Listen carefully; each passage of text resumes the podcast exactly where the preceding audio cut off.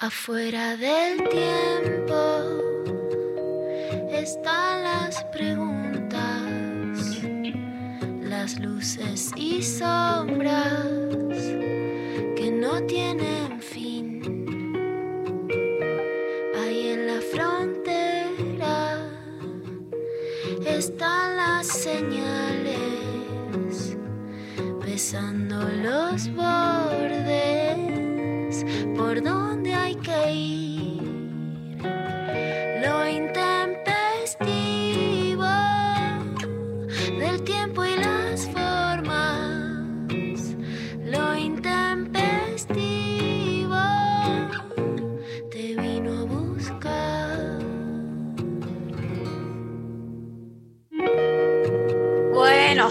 días. ¿Cómo Buenos va? días, es lunes, que no se decide si es gris o sale el sol. Tenemos mala leche con los lunes nosotras en este programa. O sea, estamos como condenadas en el buen sentido a eh, hacerle el lunes mejor al mundo, porque siempre vienen siendo lunes grises. Vero Lorca, ¿qué pasa? Eh, en vez de full pibas le podríamos poner eh, remando los lunes directamente. Hay que arrancarlos, pero nosotras acá te hacemos el lunes feliz. Es una gran excusa para levantar este lunes, ¿o no? Sí, obvio. Yo creo que pre- prefiero, prefiero los lunes eh, que sean así nublados, cosa de a- que acá eh, haya que sí o sí pon- eh, ponerle muchísima onda, tirar Ah. bien para arriba, ¿entendés? Como que si está todo re mal, es como que no te queda otra que hacer que todo esté súper bien y que si es un día hermoso, es más presión, me parece, como tener que remarla un día que decís, ah, qué día, como el de ayer, ponele, anteayer, Te no sé gusta, vos- o sea, te gusta lo complicado. Vos si ves algo complicado vas hacia allá. Decís, a mí dame, dame todo, lo peor que yo te lo levanto de cualquier Sí, manera. me convoca, me, me Me interpela convoca, más eso, sí, Me bueno. interpela más que un día con sol y eso. Eh, a mí me gusta más el día con sol. Me eh, en este show que tengo la ventana enfrente veo que como que hay un sol que quiere aparecer, pero se va, ¿no? Como Está tímido. es- está tímido. Vení que acá te esperamos. Te está haciendo desear. Pero acá le ponemos onda, decimos la primavera está a la vuelta de la esquina en cuanto nos, nos- en cuanto nos acordemos estamos acá, estamos en Zunga, en Tanga. ¿Por qué no? Total, yo creo que cuando llegue la primavera va a ser una gran grieta a eh, primavera, eh, porque yo soy muy anti primavera. Entonces yo No. siento que hay gente en el mundo. la grieta es primavera versus María. No, bueno, pero puede ser, o sea, quizás no primavera sí, primavera no, habría que pensarla mejor, eh, pero, pero yo soy, yo sí te- me decís que esta, o sea, la última estación que elijo en la vida es la primavera. No, no La última. ser, de ninguna manera. Es Me la hace primera. No, No, me hace ¿cómo mal no? y eso, y eso que cumplo años en primavera, o sea, quizás tiene que ver un poco con ¿Cuándo cumplís? eh, el 5 de noviembre. Ah, Eh, Esco- es. Escorpio. Este, por algo te digo que quiero que, que cuando está todo mal, yo te- le doy para está todo bien, ¿entendés? que me Ese, la pan- banco. ese pantano sí se puede ver. Total, totalmente. Bueno, eh, tenemos un programón hermoso. eh, estamos acá con Vero Lorca. Lula se sumará en cualquier eh, instante. Y eh, estamos acompañadas por el equipazo de siempre: Lali Rómbola, Eva Díaz, hoy Mariana Collante también, ahí en el estudio. Estamos full pibas. Este, y tenemos, tenemos una grietaza. Grietaza, Sí. Que yo eh, le voy a dar todo. Yo lo voy a dar todo y eh, vamos a estar sorteando cosas. Pero primero quiero saber, eh, Lorca, eh, viste que dicen que el viernes pasado, acá lo, lo charlamos con Martín Rechimusi, eh, quiero que sepas que es un, un tema que estuvo en agenda, no es que nos hicimos lo- les boludes con esto, porque es algo fundamental para la Es que es existencia importantísimo.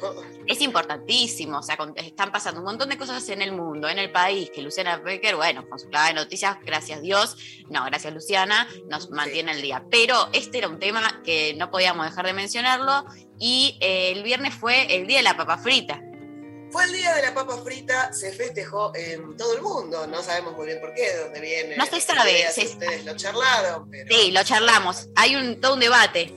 Eh, Ok, de si, fran- si vienen de Francia o, o si son belgas. Eh, no sé, y no está chequeado, la No verdad. está Así que- chequeado, no la verdad que tampoco importa con lo rico que son las papas. Ya eh, tuvimos otra grieta hace un tiempo que era eh, papas fritas versus ensalada y la verdad que le ganó a la ensalada, obviamente, pero hubo, hubo un momento de, de grieta. Y ahora dijimos, bueno, papas fritas versus puré. Porque hay un montón de cosas. El otro día eh, lo comentaba con amigas y me decían, ay, eh, no puedo decidir.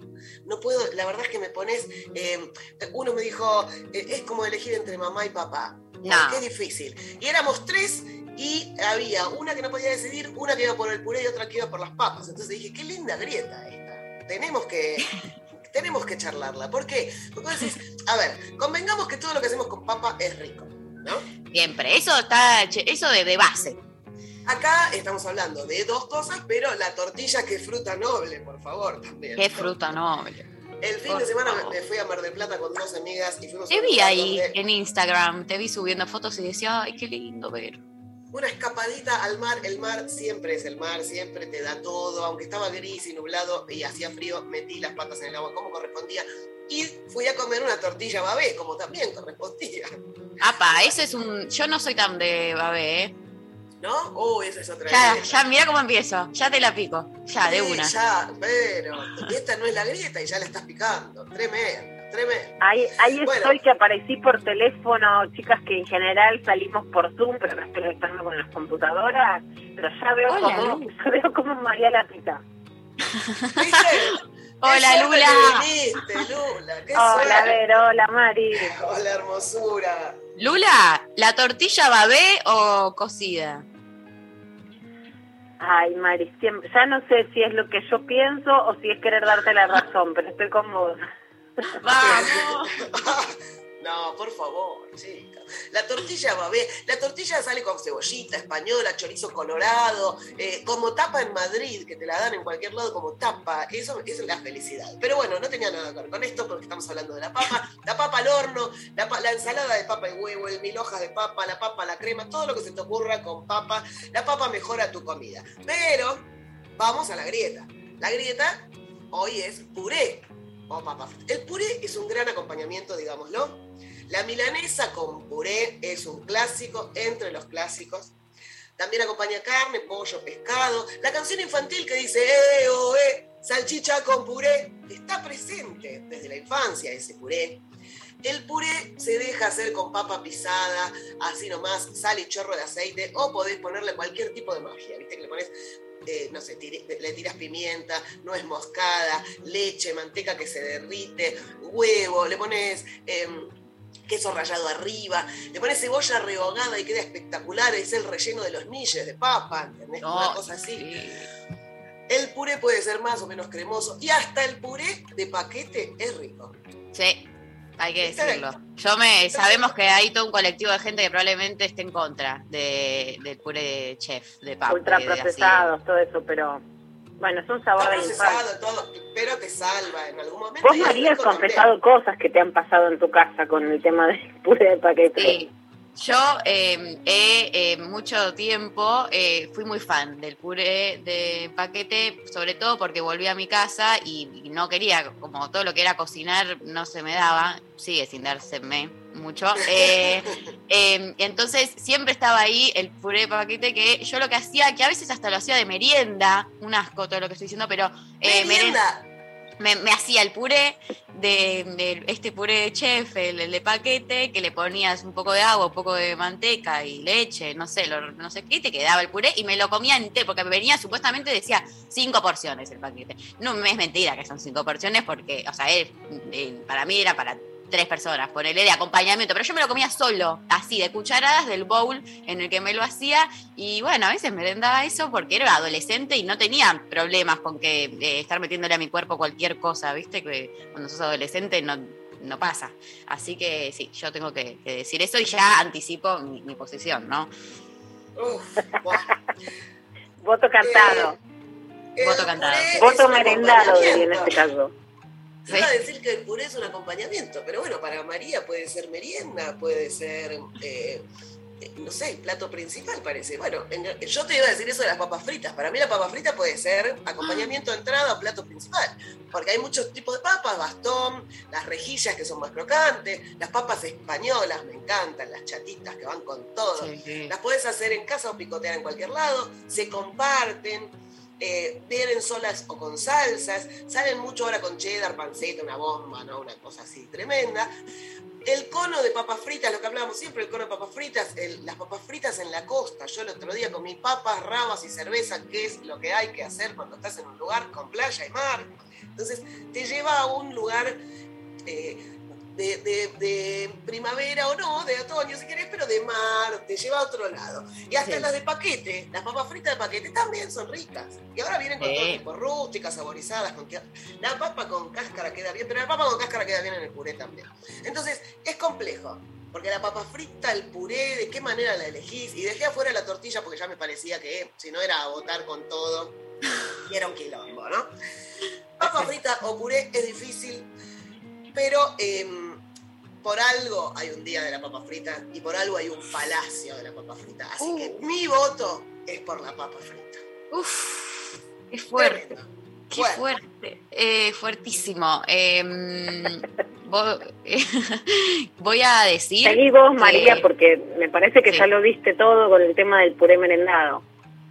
Yo creo que lo di todo. Eh, es cierto que tienen a favor, les elijan papas fritas, que a todo esto claramente les estamos eh, invitando a que respondan la grieta mandando sus mensajes al 11 39 39 8888 eh, y nos manden audios y también mucho amor, como siempre. Eh, para mí, la papa frita tiene a favor que, se- que tiene muchas variables. Que el puré eh, está más limitado en ese sentido, ¿no? Como que Vero mencionó un montón de variables que, este, entran dentro de la categoría papa frita. Entonces, siendo la minoría acá, representando como siempre a les desfavorecides, a les que están eh, con menos posibilidades, lo que voy a decir es que mi voto va a ir para el puré de papa, que es lo más noble que le pasó a la existencia. Que aparte, cuando si te sentís medio mal o tenés la panza medio rara, podés comerte un purecito, es, muy, es más sano, es más es más eh, contenedor, eh, es, es cierto que es menos práctico, que no podés estar en un barcito picando un puré o en, una, o en la playa comiendo en un cono, pero ante la dificultad, eh, acá estamos, resistiendo, bancándola, así que eh, yo me voy a posicionar del lado del puré de papa, que va a ser eh, la comida que me va a acompañar hasta el día que me muera, en la merienda, en donde sea, eh, como, como acompañamiento o no, pero sí soy muy juzgada cada vez que hay que, se pida quizás un- una comida y es como todos dicen, ah, papa frita, como que de por, de por sí te meten papa frita de acompañamiento, bueno, no, yo quiero puré. Y se me juzga. Entonces eh, vengo a representar a este colectivo, bastante invisibilizado, juzgado eh, a lo largo de la historia eh, y eh, si hay- de hecho podría ser sommelier de puré, no tengo ningún problema, podría ir por los bares probando puré y, hacer una cuenta de, y hacerme influencer de puré de papa y sería, creo, el sueño de mi vida. Así que mi voto hoy es por el puré y el que si no me bancan en esta oyentada, me pongo a llorar. Así que por favor, aunque sea mientan y manden mensajes, a posicionándose del lado del puré. La verdad es que no dejas de sorprenderme, María, y no, nunca me esperé esta militancia a favor del puré de papa. Pero, bueno, y ya la veo a Luciana panquequeando. Sí, la verdad es que en esto, digamos, vos sabés que María me dice, vos también me pongo a llorar, listo, está bien, golpe bajo, ¿por qué no en una campaña electoral? Voy a Sí, hacer, sí. pero es genuino este voto. Si vamos a analizar con esto que, que dijo colectivo civilizado, fíjate cómo cuando alguien quiere decir que aplastó al otro, que le ganó, que le pegó, o que ganó en un debate, dice, lo hice puré, ¿no? Como diciendo, Cierto. lo hice papilla, ¿no? O sea, lo aplasté, o sea, siempre es como, también, es el lugar del derrotado, ¿no? Como, por supuesto, por la idea de aplastar, ¿no? No te dice, ah, papas fritas como un poco gilum, pero está revalorizado. Por supuesto que me encantan las papas fritas, especialmente las papas fritas con ketchup. No soporto que no te manden ketchup cuando no haces un pedido. La papa frita con ketchup es sublime. Y eso no lo voy a negar, pero soy 100% puré. 100%. Tengo ¡Vamos! por el puré. Recién, por ejemplo, dije hoy al mediodía quiero almorzar puré. Y tengo una cosa que es inexplicable. Cuando me siento mal, estoy de la panza, yo casi, yo soporto comer cualquier cosa, la verdad. Casi no me pongo mal de la panza, no sé lo que es poner mal de la panza, pero cuando me siento mal, o sea, quiero decir que no son razones orgánicas, tengo la necesidad de comer puré. Y como, en, como ensaladas, pero la verdad que la ensalada a mí no me gusta. Y no me gusta la textura, como la textura fría. Me gusta mil veces más el puré. También me gustan las texturas suaves, ¿no? La, la, hay algo en la textura. Entonces, me encanta comer puré, puedo comer puré solo, el puré tricolor me encanta. El otro día vi un puré de cebolla, es más polémico, me lo banco. Por supuesto que mi favorito es la batata, puré de batata porque, bueno, me encanta la batata, todo, cuanto más dulce la comida, mejor. Este, pero el puré de papa me encanta con un poquito de pimienta y con sal, es como muy sanador. Y de hecho, la gente, por ejemplo, si pide algo de carne, de pollo, que eso dicen, bueno, con ensalada es que te estás cuidando, con papas fritas es que te estás matando, con puré que es que sos una boluda, ni te cuidas. bueno, pero a mí, mi comida es puré, completamente, es con puré. Si tengo Chao, que güero. con puré. Me Chao. gusta porque María te lo milita eh, políticamente, sale con el cuchillo entre los dientes a matar a morir, y Pecker te lo lleva a un lugar erótico de la textura, del goce, del placer. Claro, y acá quedé yo, hoy sola, de este lado.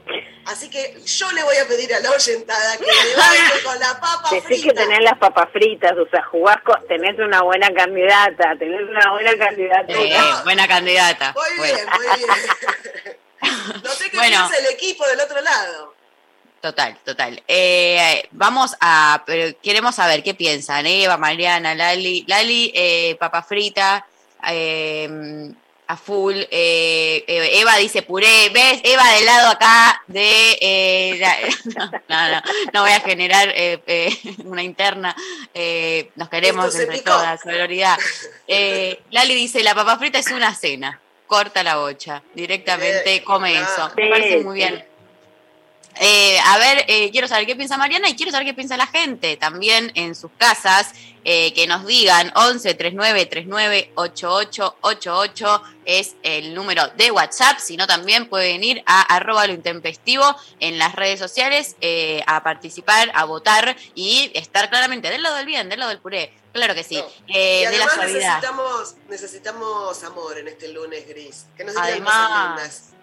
Sí, además queremos que nos manden como siempre sus mensajes de amor, sus mensajes lindos, diciendo, hola chicos, ay, qué bueno que, que, que volvieron, las extrañamos un montón el lunes pasado, qué el- hermosas son y todas ese tipo de cosas. Y pará, esto es lo más importante, eh, quienes estén participando por la consigna, hay un sorteo eh, en el día de la fecha, estamos sorteando dos, dos accesos para eh, el show eh, que de este sábado, eh, Yo Quiero Amar y qué, un show que hacen eh, Daniela Sayej, Vanessa Strauch y Lucas Román eh, para eh, en- de- enga- enganchades, enganchades, eh, versión siglo XXI. Lo que queremos, eh, que basta, basta de crítica, de teoría, que la gente se enganche, que haya amor, que haya tape, que haya, bueno, más. Nah, y esa además papa gente tan, frita. talen- tan talentosa, les queremos.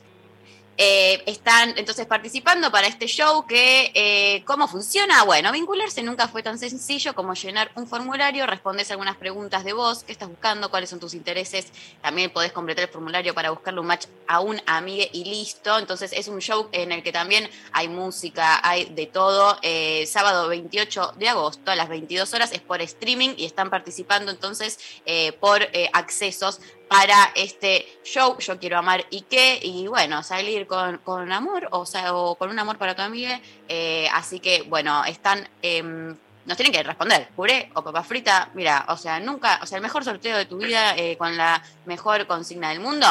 Eh, vamos a escuchar el primer tema del día de la fecha. Eh, Miss Bolivia, pelota chingó, menos mierda, y así empieza lo intempestivo, full pibas.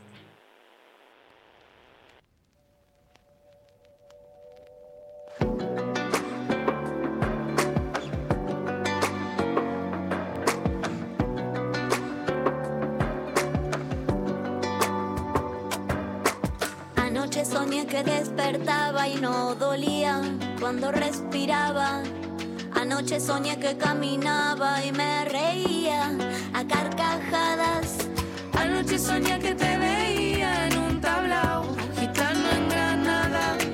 Anoche soñé con vos y el despertador fue como una patada, porque desperté en este mundo que duele, donde los papeles importan más que las pieles, la masacre del hombre por el hombre, alta peli, miseria en cada esquina, te mienten en la tele. El odio mata, el odio muele, Desigualdad, maldad y formas crueles. el odio quema desde el hígado a la antena.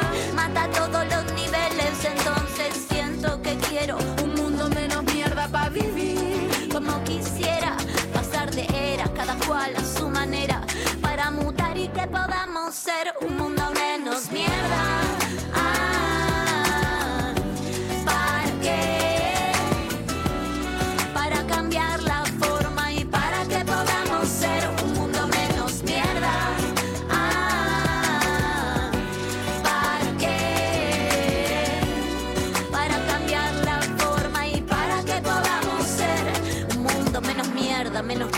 Más canciones, menos views, menos likes, menos drama, más condones. Quiero que se traduzca el discurso en acciones, que cuando escuches música te emociones. Un mundo menos mierda, pa' que no te pierdas. Y ante la duda, siempre retoma la izquierda. Cada paso tiro de la cuerda, porque siempre me recuerda donde yo empecé. Y cuando estés lejos, vente cerca. Para que te puedas sentir. El odio quema, transformo en poema. Por eso estamos aquí y es entonces ya siento que quiero Un mundo menos mierda para vivir. como quisiera pasar de era todo el año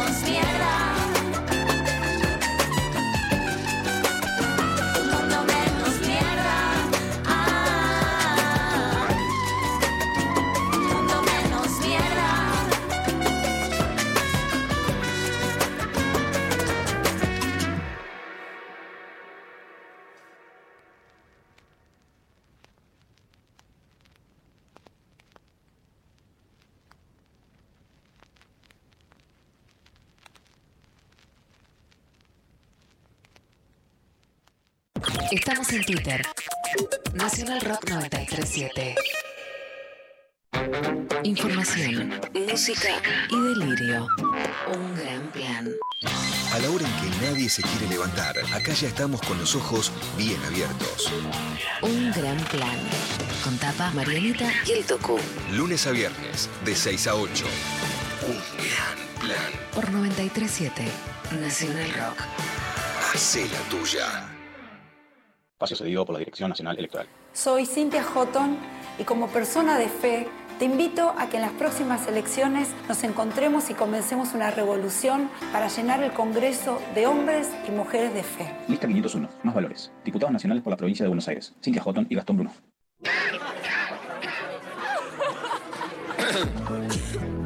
¿A qué vas a ir a esa fiesta clandestina? ¿Vas a volver enllenado de virus solo por ir a bailar las canciones de moda que las podés escuchar también en la radio o en tu casa sin contagiarte y sin contagiar a nadie? Y aparte seguro te cobran ahí un ojo de la cara, sí, la entrada. Así que quédate en tu casa. Aprovecha que después vas a poder salir a donde quieras. Y si te juntas, hacelo bien. 937. Haz la tuya. Nacional Rock. Hace la tuya. Haz la tuya. Pero no hagas cualquiera. Espacio cedido por la Dirección Nacional Electoral. Vengo a trabajar, trabajar y trabajar para que el medio millón de chicos que abandonó la escuela en la provincia vuelva a las aulas. Es urgente y es posible, porque vengo a ofrecer nuestra experiencia. Es Diego El Colo Santilli, Graciela Ocaña, precandidatos a diputados nacionales por la provincia de Buenos Aires. Lista 506, juntos. Abren un paréntesis en medio del día.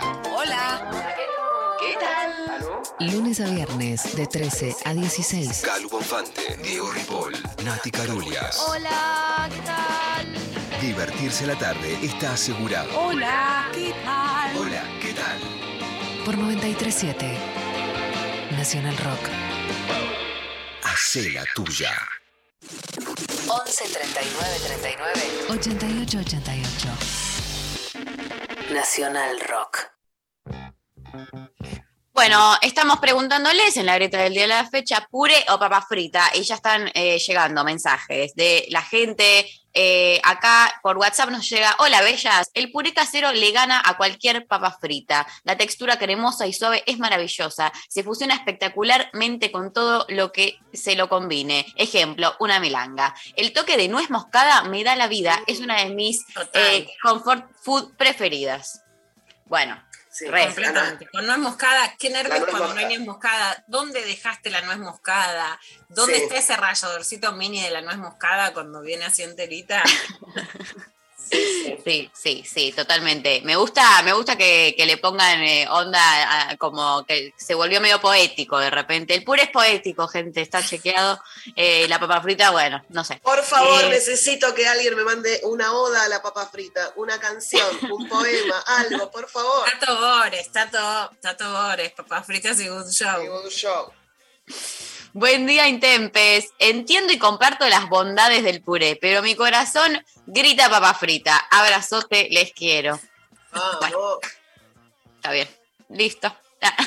No, está bien, está bien. Voy, tratar mejor a, a los oyentes Sí. que están de mi lado, por favor? Pero aparte yo tengo el monopolio de los mensajes acá, Claro. entonces eh, es como, es, es un poder hermoso. Yo no, no, no soy consciente del poder. Sos la Eh, TN del puré. Sos Eh, la hegemonía del puré. Total, quiero escuchar algún audio, a ver. La Crocantes no tiene competencia.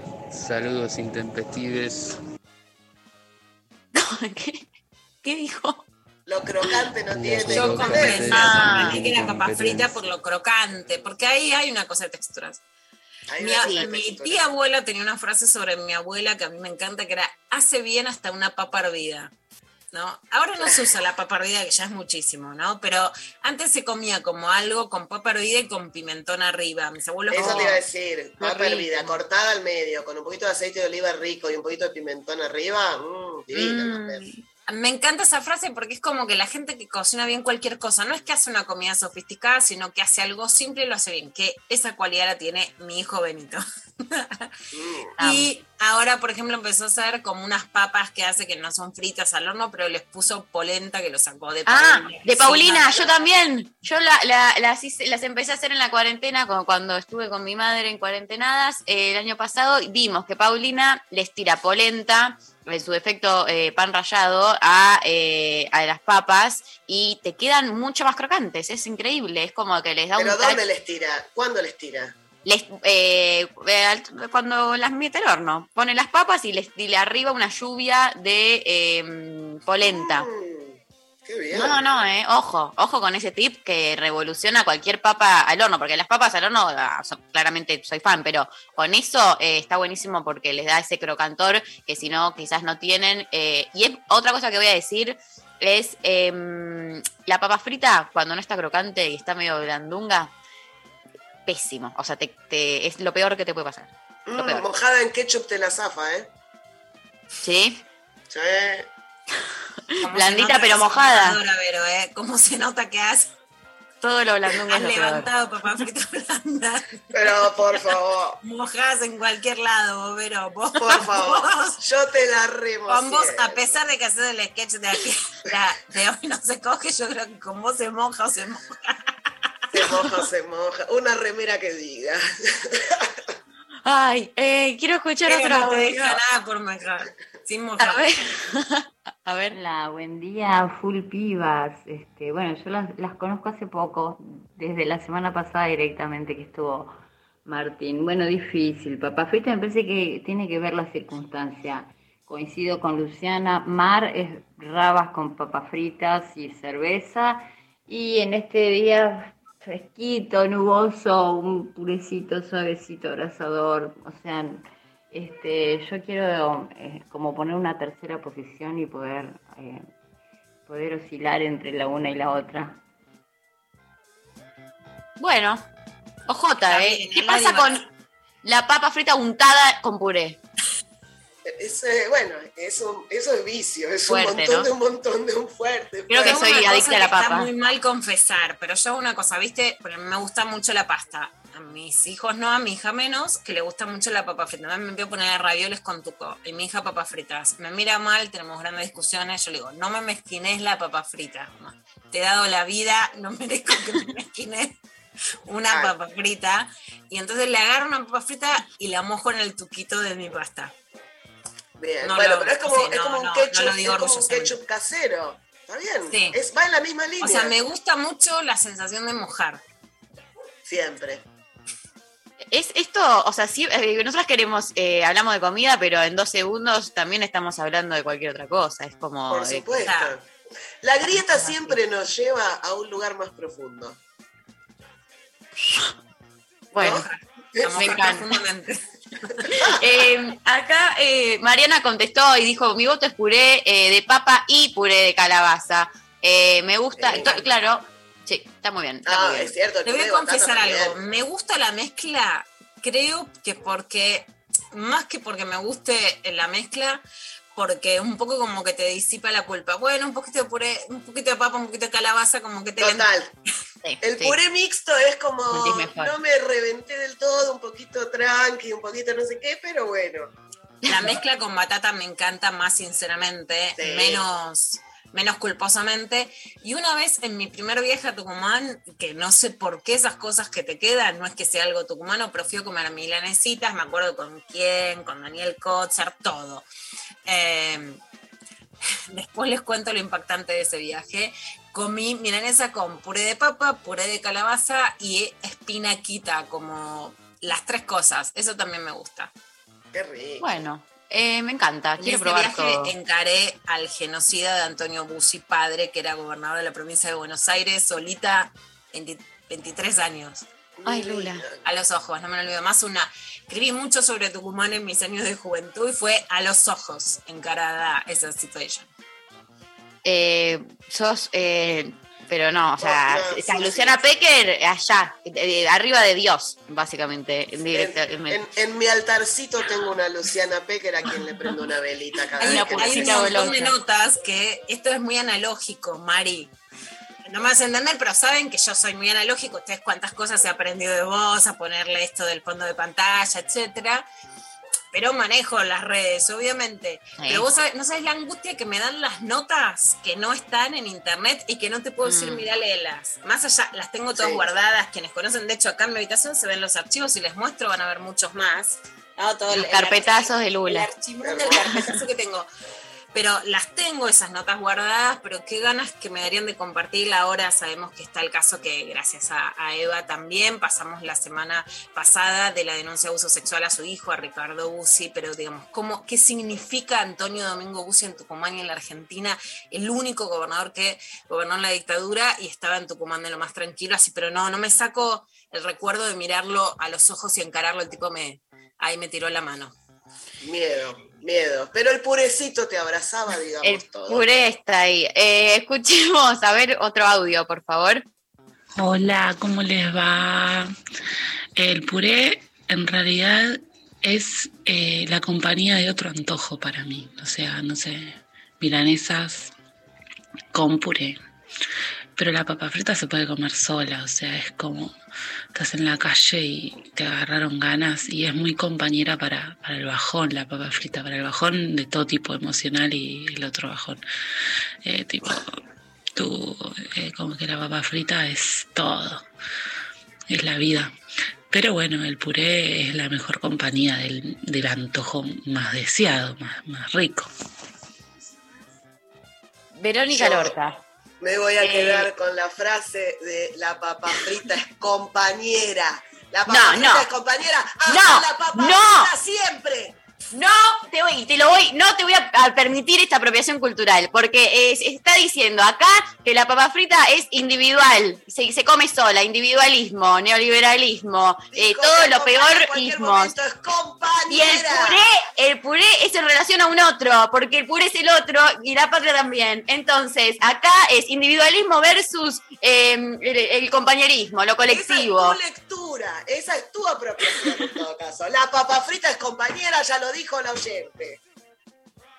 Bueno, eh, necesito bajar revoluciones. Eh, escuchamos Qué a... ganas de ir a un encuentro, moverse una mesa llena de papas fritas y puré, otro Oh. octubre sin eso. Yo creo que va a volver la vida recién cuando vuelva a un encuentro. Total. Ay, qué ganas. Bueno, ahí estaremos, claramente. Eh, vamos a escuchar a Fabiana Cantilo, Mary Poppins y el desollinador. Cuento con las alas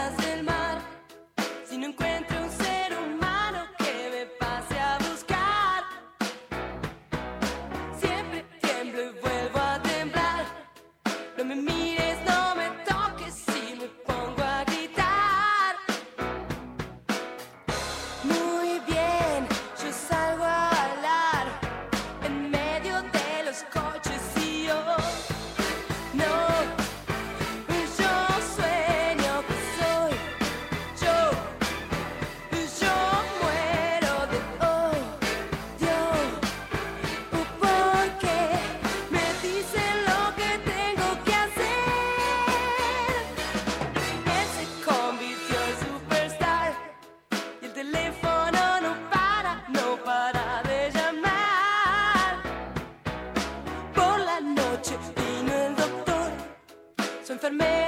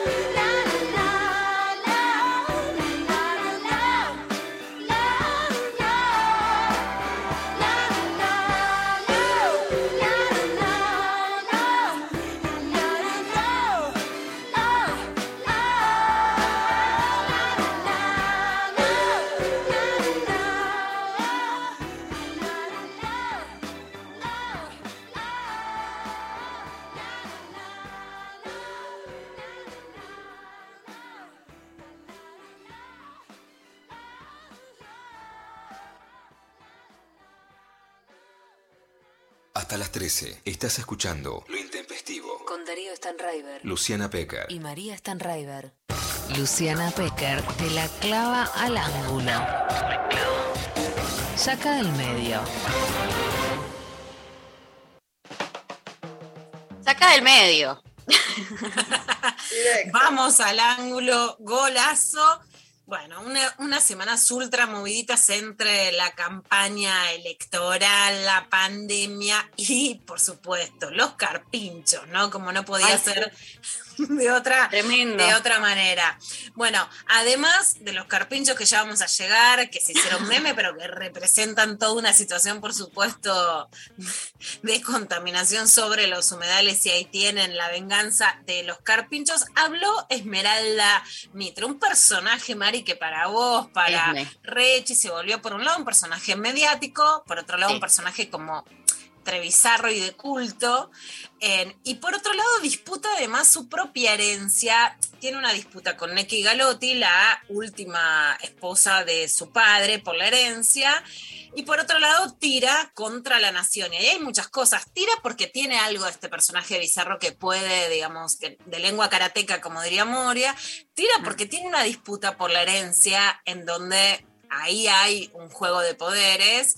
No sabemos, fue la expareja de eh, Darío Lo Pérfido. No vamos a decir nunca que una mujer habla por su pareja ni por su expareja, digamos, puede jugar, digamos, a la derecha de María Eugenia Vidal sobre algunas cosas que dijo, eso es posible, pero tuvo una entrevista con Ale Berco en Pasaron Cosas en Radio con Voz y dijo algo muy importante sobre el tema de la, digamos, de la- del dinero de Mauricio Macri en la Nación Más. Esto se viene diciendo en el destape, es un dato muy importante de la realidad, porque una cosa es que, digamos, medios hegemónicos y otra cosa es que, digamos, plata directamente de un expresidente y de alguien que aspira a seguir siéndolo en un medio que además tiene, por un lado, la banca de lo tradicional, de hecho, de cierto respeto aún jugando a la derecha, siempre, por ejemplo, para mí es mucho más respetable leer La Nación que Clarín, eso claramente, pero en una La Nación más que lleva a Feynman, a Majul y se convierte en un producto de una derecha popular con una llegada mucho más fuerte. Esto decía Esmeralda Mitre sobre el financiamiento de Macri con La Nación. por ejemplo? No quiero dirigir la nación, quiero recuperar todas las acciones que le que robaron a mi padre. Y cuando las tengas, eh, ¿le cambiarías en algo la línea editorial? Ahora, por ejemplo, Cambiaría todo, todo. ¿cómo ves, por ejemplo, a los conductores de La Nación Más? Me parece que es extraño que de un día para el otro un canal tenga todos los mejores, entre comillas, periodistas del país cuando no había ni para comer. Yo me preguntaría qué estaría pasando ahí adentro, ¿no? ¿Alguien puso guita, decís? Mínimamente. ¿Puedo decir que alguien puso guita interesado en la política? Eso seguro. ¿Macri? Bueno, lo que se dice es que Macri, pero, pero no pero no con el canal más. En el canal más viene por otro lado, que no puedo decirlo. Podrán, podrán imaginarlo. Que Macri habría puesto dinero es más que habría pagado parte de la deuda que tienen los AIER, que están endeudados en 50 millones de dólares. Pero más allá de... Eh, estarían estarían endeudados en 50 millones de dólares. Entonces, Macri habría puesto 15 para salvarles un poco la deuda y así beneficiarse. Bueno, son declaraciones Bueno. súper fuertes. Por supuesto que las disputas por herencia generan esto. Recordemos todo lo que dijo Mariano Macri, más allá de que está judicializado lo que pasó con el libro de Santiago Donald sobre su hermano. Recordemos, por supuesto, el caso de Dolores Echeverre sobre Luis Echeverre, una disputa que ahora llega a las elecciones eh, con Dolores también eh, jugando políticamente en Entre Ríos. Pero bueno, las herencias disputan cosas que no son bizarras o lo digo justamente no realmente, sino como se quiere transmitir de loquita. Hay alguien que dice, bueno, nos podemos imaginar, no sé quién es, pero hay intereses. Hasta ahora la nación había mantenido, así como Clarín es de los nobles y, y, y es el que maneja, había una idea más clara de los dueños y la nación entra en una zanja mucho más oscura con esta financiación. Si Macri es eh, un financiador de la nación, en principio eso tiene que estar claro, ¿no? Cuando hablamos de transparencia, ética, qué sé yo, eso tiene que estar claro. Es un expresidente, está jugando electoralmente. No es que eso es inocuo y mucho menos en, con el rol que está jugando la Nación Más en la formación de opinión y realmente en correrse completamente de la idea periodística de, bueno, te doy una información porque esto te va a servir, nadie va a creer hoy en la neutralidad periodística, pero en, digamos, en una información más seria.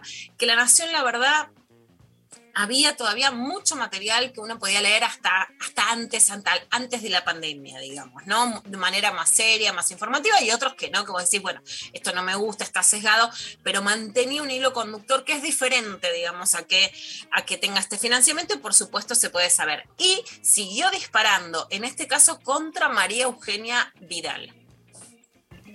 No, la veo hace un año en el barrio y nunca lo dije porque no quería más revuelo, pero me agarró mucha bronca y mucha desazón y decidí decirlo porque la gente no lo sabe. ¿Por qué Esme te dio bronca? ¿Cómo puede ser que alguien que... La pregunta es, es graciosa igual, me hace reír. Eh, ¿Cómo me bronca? Eh, imagínate que, que, que una persona que vive- vivía en Morón y se separó del marido porque era un presunto una- una- un presunto ladrón, ¿no? Y hicieron separar por eso. Eh, presunto que le den una en, en, en- en, digamos, en, podría, ¿no? Sí, sí, el lenguaje jurídico estrictamente. Sí, lenguaje jurídico. De presunto se separa, después se va a vivir una más y militar para hacerse la honesta. Y luego en tres años logra vivir, pasar a vivir en Morón, porque hay que vivir en Morón, vivir de Morón a la isla en Recoleta, el barrio más caro de la Argentina, más caro que Barrio Parque. ¿Vos decís que hubo choreo en el medio? Presunto choreo, digamos. criterio diría Ginex, Karina Ginex, que hoy en día es Simón de Beauvoir, que ha inventado esa, esa, esa... Por supuesto, por supuesto que las cosas no están bien hechas. Eh, que hubo choreo yo no voy a decir porque voy a tener un problema judicial. Pero que las cosas no estuvieron bien hechas, seguro. Nadie puede lograr comprar un departamento en la isla en tres años. Nadie. Ah. Perdón, nadie, nadie que trabaja en la función pública, ¿verdad? La repicó, básicamente. No, Esmeralda la picó fuerte, es vecina de ahí, más allá de que, por supuesto, si alguien está hablando de enriquecimiento en la función pública, es una denuncia judicial, hay que investigarlo, etcétera. Es más, digamos, hay toda una investigación y para decirlo hay que ser más serias que la presunción por en qué barrio vive una persona.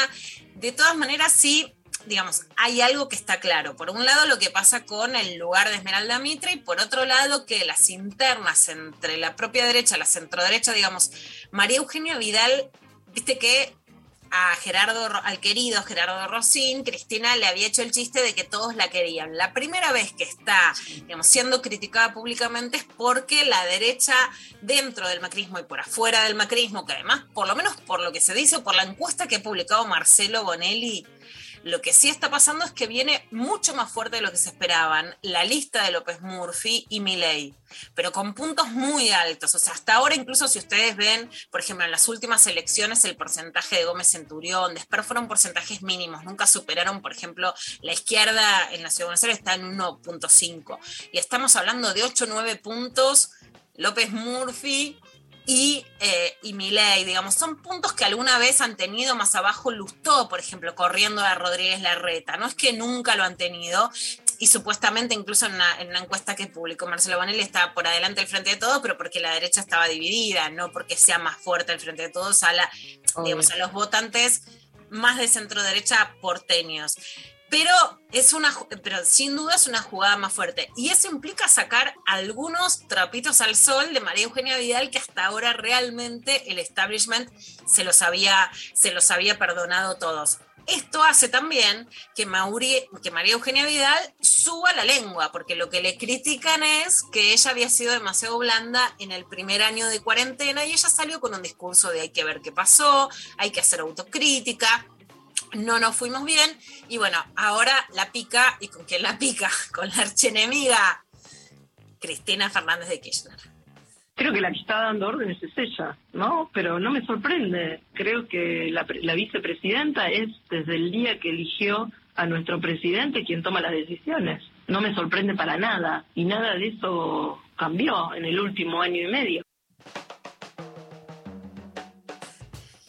Bueno, un enfrentamiento cuerpo a cuerpo. Ahí hay, digamos, hay un dato que es muy interesante, que es que cuando Cristina Fernández de Kirchner termina su gobierno, el dato político más importante en realidad del macrismo no fue solo ganar las elecciones, sino que María Eugenia Vidal gane la provincia de Buenos Aires.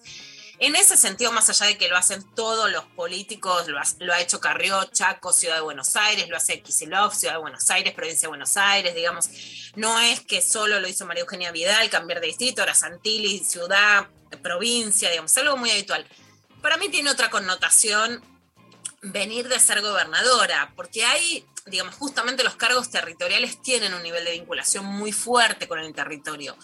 Pero más allá de eso, cuando María Eugenia Vidal gana la provincia de Buenos Aires, que era un territorio básicamente peronista, lo, lo gana como, digamos, la idea era Cristina habla por cadena nacional y nos aburre y María Eugenia Vidal escucha. O sea, ¿no? La idea era una mujer es activa y nos da órdenes y la otra es pasiva y nos escucha. Eso fueron, no necesariamente es lo que son ellas, es lo que se vendió, lo que se mostró como estereotipos, que a mí me preocupó siempre la idea de la calladita como la que triunfa. Por un lado, ahora le piden a María Eugenia Vidal que esté más picante, no que esté callada. ¿no? Porque lo que ya se pide no es moderación, sino mujeres más aguerridas, pero más aguerridas de derecha. Y eso también es un cambio de modelo. Y la otra cosa es que no se le perdona a Cristina la idea de dar órdenes. Sin lugar a dudas, es la, digamos, la jefa de Estado más, más importante que tuvo la Argentina, no solo como mujer, sino dos periodos, una estadista, digamos, en, en, nivel de autoridad logró superar a Mauricio Macri, a la actual gestión, ¿no? en conformación de una autoridad política, de un liderazgo político. Eso sin lugar a dudas. Es como si no hubieran sabido a qué lugar, a qué lugar llegaba y ahora la demonización es porque de órdenes. Como dijimos con la frase de es mala, es imperativa en el Esa idea de que está mal que de órdenes no es solo contra Cristina, es sobre los liderazgos feminizados sin lugar a dudas, ¿no? Y por otro lado, una sorpresa. Y hay algo más que después vamos a retomar con otro fragmento de lo que pasó esta semana con un conductor de TN que dio una entrevista en Infobae, que es también por un lado, los propios errores en, la gestión y en el manejo comunicacional de Alberto Fernández que erosionan un poco su figura, ¿no? esta, esta idea que hay de la desecretación de la palabra, y por el otro lado, también medios y oposición que erosionan la figura de Alberto Fernández y ahora dicen, ah, acabamos el pozo, pero no queremos que Cristina tenga más poder. En ese sentido, si esa es la estrategia, Elisa Carriola tiene más clara que dijo, yo no le hago juicio político porque no quiero seguir cavando a Alberto. Pero es como ellos mismos erosionaron la figura de Alberto y ahora dicen, ah, no, pero tiene más poder Cristina, ¿no? Una vuelta bastante paradigmática también de la política argentina. Y Elisa Carrió, que es la que había dicho esto, ahora fue denunciada por festejar su cumpleaños durante la cuarentena. Un poco la chicana política es, ah, bueno, ustedes vienen por la foto de la Quinta de Olivos, nosotros vamos por su foto de cumpleaños. Esto decía Lilita Carrió. La verdad es que ayer me sentí muy triste porque digo cuando algunas personas dicen me quiero ir de este país. Sí. Yo por primera vez lo sentí.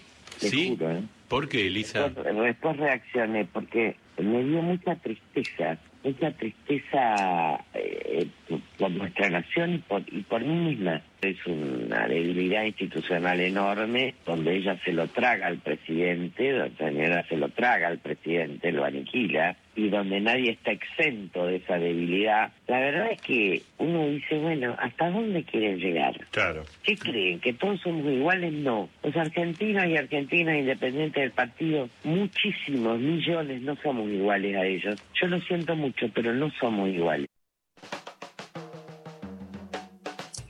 Bueno, por un lado, muchísimas cosas para analizar de esto, ¿no? A mí la política como chicana, como un truco en el que vos pones una carta y sacas otra, a mí no me gusta, no me interesa, me parece lo menos interesante de una campaña electoral.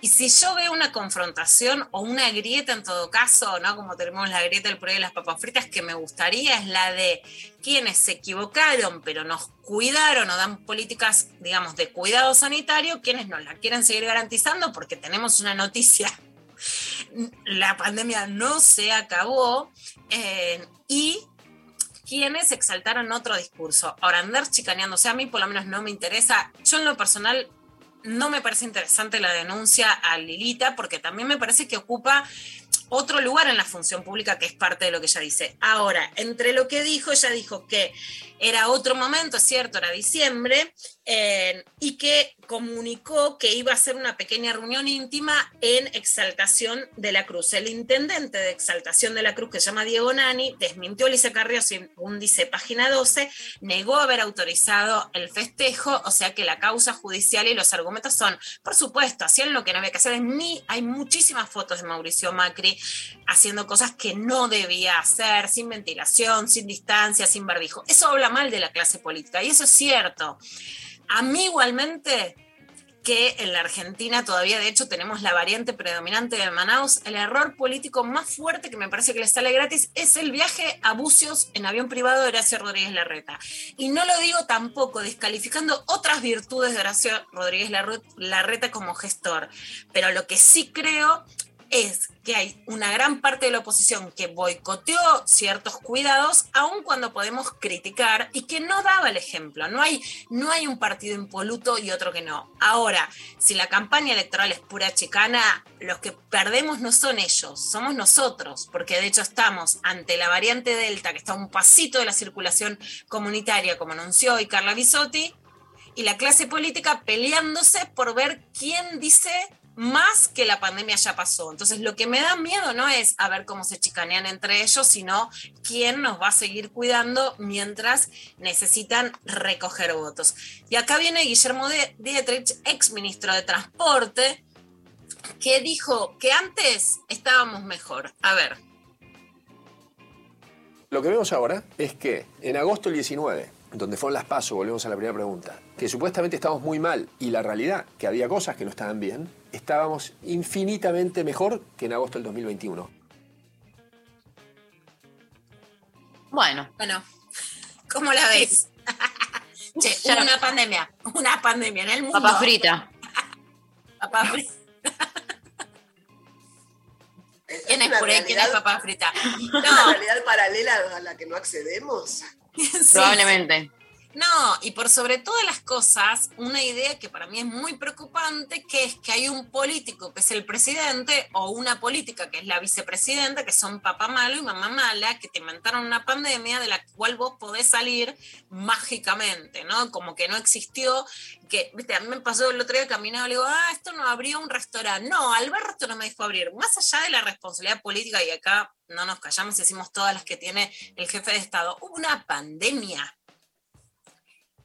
hubo una crisis en el mundo. En ese sentido, querer juzgar arbitrariamente a este gobierno y no hacerse cargo de lo que hizo el macrismo en relación a la crisis económica después de una pandemia, no solamente es una chicana política, el problema es que no hay salida en, la medida en que se niega la pandemia. Yo veo además un efecto social de negación de la pandemia, o sea, pasamos de meses de no ir al colegio, estar encerrados, ahora todos salimos, ahora no hay, no hay más burbujas en las escuelas, que vuelvan los empleados públicos, una medida que me parece, estoy absolutamente en contra de que vuelva todo el empleo público en el medio de las elecciones, ¿para qué? Para ganar votos, estallar el transporte, o sea, veo una sensación de aquí no ha pasado nada, una negación absoluta, una pandemia que no terminó y ese es un proceso peligroso y por supuesto que no se puede analizar ningún factor económico ni político sin analizar la crisis política de la pandemia económica en eh, todo el mundo. Pero vamos a seguir con Diego Seligman, él es periodista, también es psicólogo, trabaja, fue eh, una figura muy emblemática de la nación y ahora trabaja en TN. En ciertas cosas es este, muy requerido porque es un poco más moderado. Recuerden que, por ejemplo, cuando Fernando Iglesias dice el escándalo sexual, él lo para y le dice, bueno, no estamos hablando de un escándalo sexual. Hoy un periodista que es una gotita menos ya resalta, pero ver lo que le dijo Diego, que también es psicólogo, a la peri- periodista Mariana Namar de Infobae. No sabemos exactamente, simplemente podemos deducirlo por lo observable. Esto, digamos, ¿qué se habla en ese quincho? Caja negra. La caja negra la conocemos por lo observable. Lo observable es que Alberto Fernández le contaba al periodista que quisiera oír que Cristina había cambiado, que un signo de su debilidad es que lo habían elegido a él, que le había dicho que no y que había estado peleado 10 años, y que su máximo capital es la firmeza para decirle no a Cristina. Su activo era la diferencia. Lo que vemos ahora es una relación absolutamente distinta en donde Alberto es un administrador, un CEO de la empresa política de Cristina. Bueno, también me sorprende. Hoy Lula todo uno atrás del otro. no, sí, si se, la- si se los doy, se las doy completita. Mari Ibero, vuelvo a un tema que fue eh, que la, la publicidad de Randazo, sobre la que quiero seguir escribiendo, porque para mí es muy central. De vuelta quiero decir algo, uno le puede gustar Cristina o le puede no gustar, uno puede votar a Cristina o no votarla, por lo menos yo de verdad hablo siempre con pluralidad. Ahora, los ataques a Cristina no son solo a Cristina, son a las demás mujeres, aún las que no les guste o no voten a Cristina. Cuando se resalta, ¿qué hace Randazo con su spot de campaña? Yo le dije no a Cristina. Bueno, pará, ¿desde cuándo es un, o sea, es una medalla, una estampita? Yo le dije no. Diego lo que cuenta es como que Alberto también, lo cuenta, no quiere decir que sea cierto, pero lo que él dice en su argumentación es que él decía que o sea, era de, él no era débil y podía decirle que no a Cristina, era el que le había enfrentado. Bueno, para mí hay un fenómeno social que cuando hablamos de sexualidad, de la clavada del visto, del gosteo, etcétera, y lo quiero resaltar, es que los varones ahora no se atribuyen, no se vanaglorian de no sabes a quién me cogí, no sabes con quién estuve, no sabes a quién me gané, sino es no sabes a quién le dije que no. Para mí nada como estas, como lo de Randazo, como que lo que dice Diego muestra una época. Y esto cambia a partir de la llegada de la presidencia de Cristina, que además claramente es una mujer firme, es una mujer con autoridad y en algunas cosas es una mujer autoritaria, ¿no? Tiene eh, características de mucha fortaleza, incluso que otras quisiéramos liderazgos, digamos, más plurales, más democráticos. Un temita es si este país se lo banca, porque o es eso o te hacen mierda, ¿no? Esa es otra, otra pregunta. Pero la vanagloria de yo soy el que le puede decir que no, es una vanagloria masculina después de la llegada de las mujeres al poder, que a mí per se me parece preocupante, porque es una medalla decirle que no a Cristina como decirle a la que manda en la radio, la que manda en la escuela, la que manda en la fábrica, la que manda en la militancia. Pero ahora es- vos- yo le digo que no a ella. Y lo escuchas en los tipos, en lo cotidiano. No importa si es en un plomero, lo escuchas. Yo te digo que no a vos. Es muy fuerte esa idea. Y después, algo que es eh, para mí también muy impactante, que es que ahora vamos a escuchar lo que él dice sobre Alberto. Y ahí la pregunta es, ¿qué hicieron los medios opositores sobre la figura de Alberto? ¿Qué hizo la oposición sobre la figura de Alberto? ¿Y qué hizo el propio Alberto sobre su figura? Que ahora todas las culpas son de Cristina, que es una mandona. A ver qué más dice Diego. Yo digo que Alberto Fernández tuvo una herencia, como Macri tuvo una herencia y agregada a la pandemia. Pero Alberto Fernández, pudiendo haber girado y pudiendo haber honrado su compromiso electoral, en donde las sesiones inaugurales se mostró casi como un socialdemócrata, invocó a Raúl Alfonsín, empujó a Gabriela Michetti, si lo recuerdan, en su silla de ruedas. Alberto Fernández se propuso de otro modo. Bueno, Alberto Fernández se traicionó. Alberto Fernández es el que tenía que no ser. Hoy Alberto Fernández está vaciado en su autoridad, este, su palabra está absolutamente devaluada, está subsumido a su jefa política, termina siendo el administrador de un espacio, entonces está faltando más de dos años para terminar el mandato, está, eh, te diría, vaciado de autoridad. Entonces yo me pregunto, ¿este es un proyecto de país, el del kirchnerismo, o es un proyecto de poder? Lo que estamos viendo es que es un proyecto de conservación de poder. Bueno, de esto también un pequeño análisis. No tengo ninguna duda que Alberto llega con un proyecto de mayor pluralidad política e ideológica y mayor pluralidad mediática. Le da una entrevista a Marcelo Bonelli a TN en, en la Quinta de Olivos, que es algo que, por ejemplo, no nos hubiéramos imaginado a Cristina. La lleva, quiere decir, ponen una imagen de él llevando en la silla de ruedas a Gabriela Michetti. Tiene una imagen, digamos, le dicen mi amigo Horacio Rodríguez Larreta. La- el sesgo de Alberto era ser más amplio ideológicamente y mediáticamente que Cristina. Ahí la pregunta es, ¿él se traicionó o lo traicionaron? Mi sensación, Mari, que lo estuvimos hablando todo el año pasado, es que él creyó que los medios hegemónicos no es que le iban a chupar las medias, pero que iban a ser más respetuosos en su gestión y que no lo fueron. Ahora que se, se vio devaluada esta idea de la imagen, la culpa la tiene Cristina sobre algo que yo Claro. creo que no hizo Cristina, sino que hicieron los medios hegemónicos y sí hizo la oposición y que ahora deriva en una consecuencia, más allá de las particularidades además de Alberto, porque la foto de la Quinta de Olivos no la hace Cristina. Entonces hay cosas que erosionan cierta imagen pública que son digamos que son obra de Alberto, hay otras que son obra de la oposición, hay otras que son obra de los medios hegemónicos y ahora la culpa de todo la tiene Cristina. Cerramos con esto. Bueno, eh, grosa, Lula, gran clavada de noticias al ángulo, ahora a sacar del medio. Eh, se viene una entrevistada del carajo. eh, después de la pausa vamos a estar hablando con Maca Sánchez, así que vamos a escuchar eh, a María Becerra haciendo mi debilidad y volvemos con más lo intempestivo.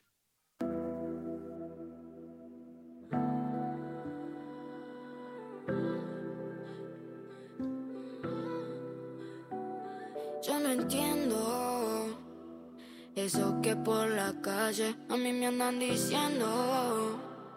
¿Cómo es eso de que ahora te estás arrepintiendo?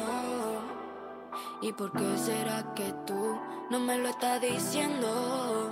Si estoy aquí sufriendo. No sé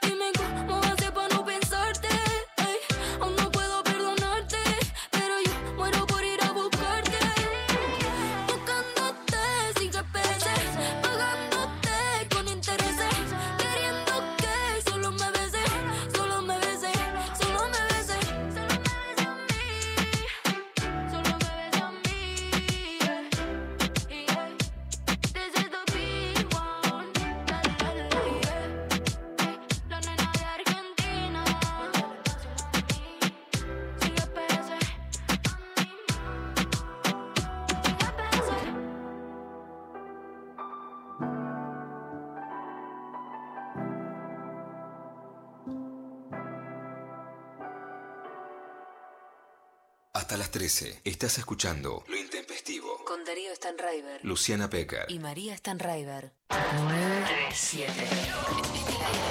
Nacional Rock.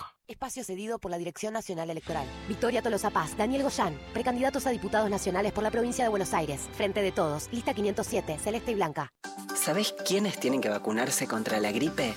Informate en argentina.gov.ar barra salud barra vacunas barra antigripal o al 0800-222-1002. La vacuna es gratuita en todos los vacunatorios del país. Argentina Unida.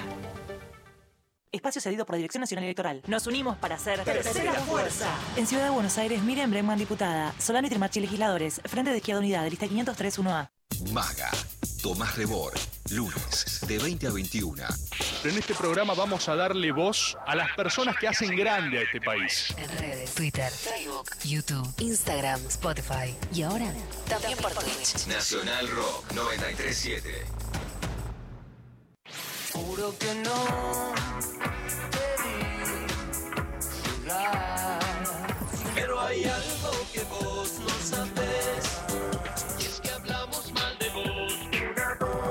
La organización vence el tiempo.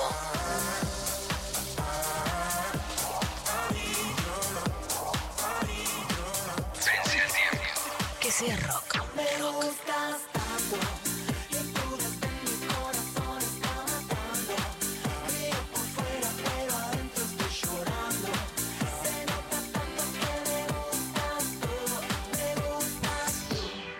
Nacional Rock. Mensajes Al 11 39 39 88 88.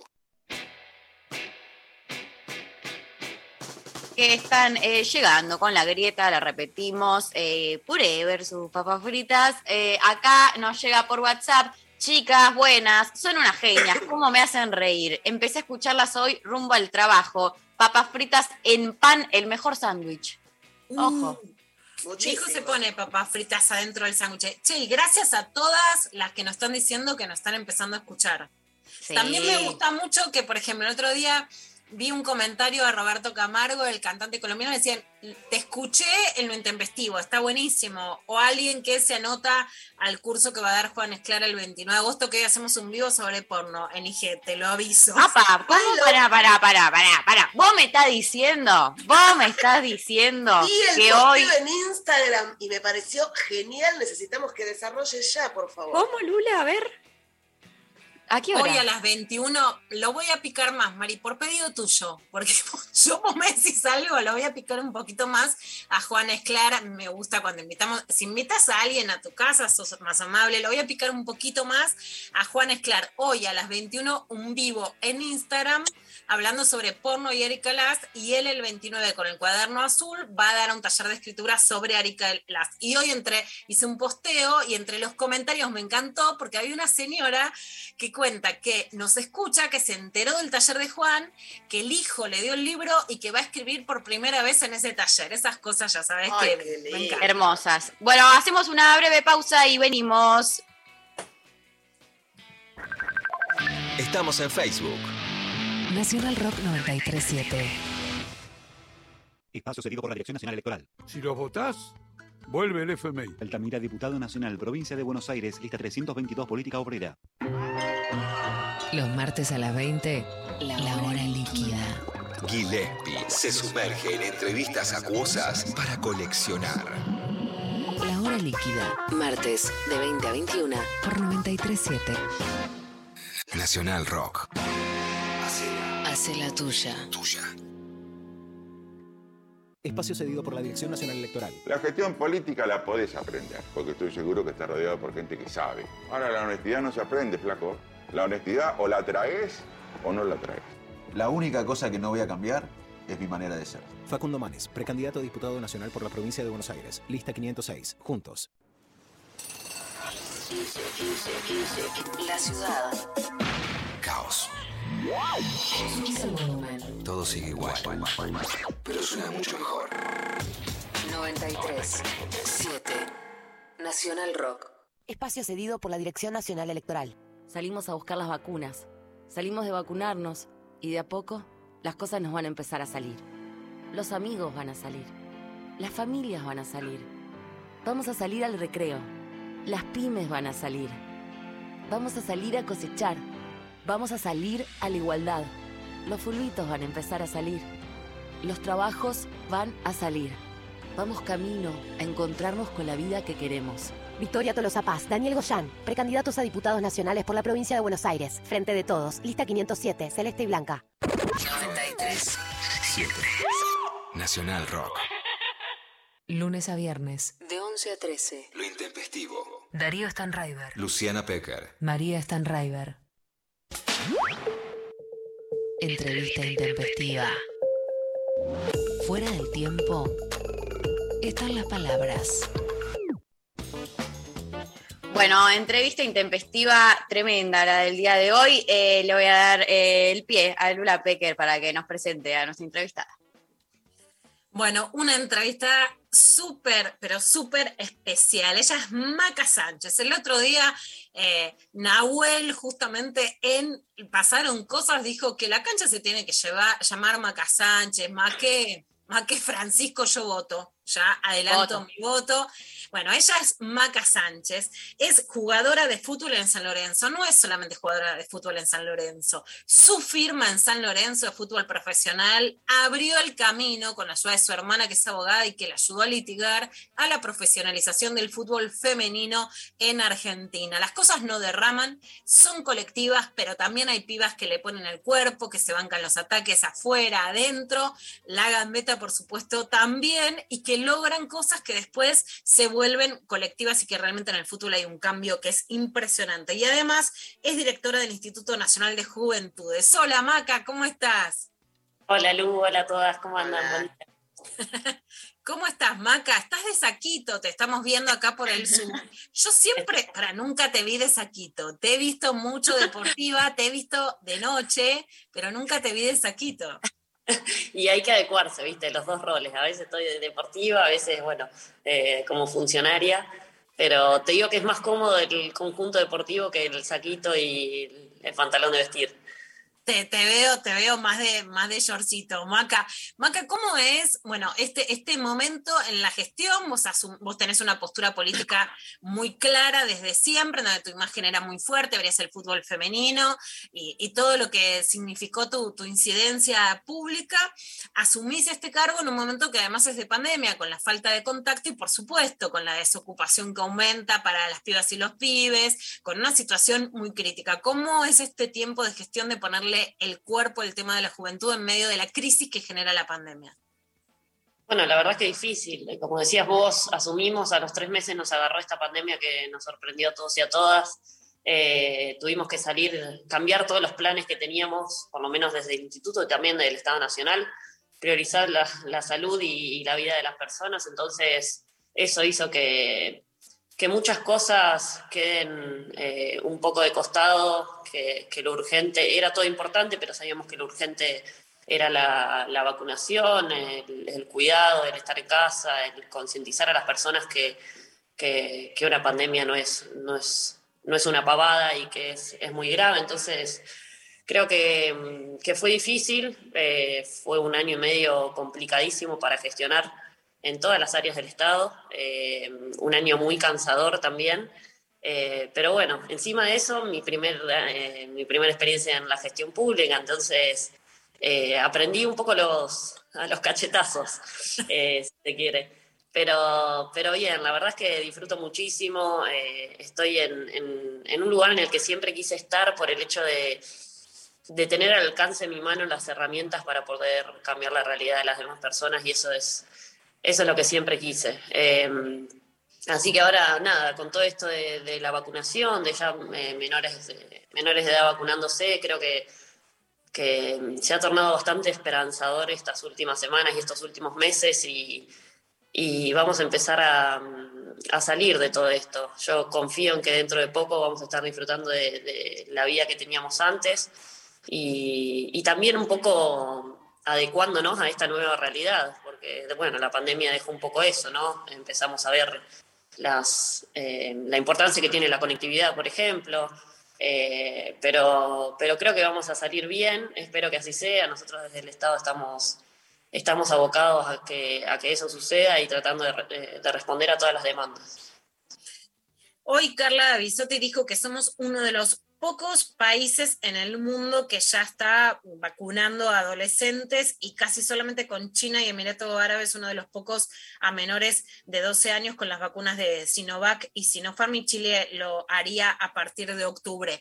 ¿Qué, qué te gustaría hacer si la vacunación se termina de consolidar en adolescentes? ¿Puede llegar todavía más para abajo, más allá de los que tienen alguna enfermedad de base? ¿Cuáles serían los proyectos del Instituto de Juventud que te gustarían poder retomar, Maca?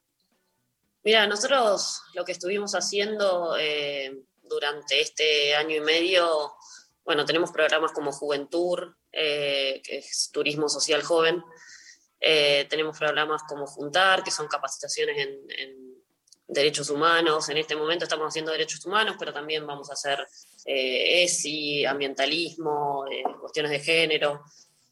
Pero me parece que mm, una de las grandes demandas que tienen las juventudes hoy en día es el, el trabajo registrado, el trabajo formal. Es la mayor demanda que tienen los jóvenes y, y fuimos los que peor la pasamos con respecto a, al laburo. Eh, muchos han perdido sus trabajos, muchos otros han entrado a, a, trabajos de manera informal y precarizado muchas veces, entonces me parece que como, como instituto tenemos que apuntar a ellos.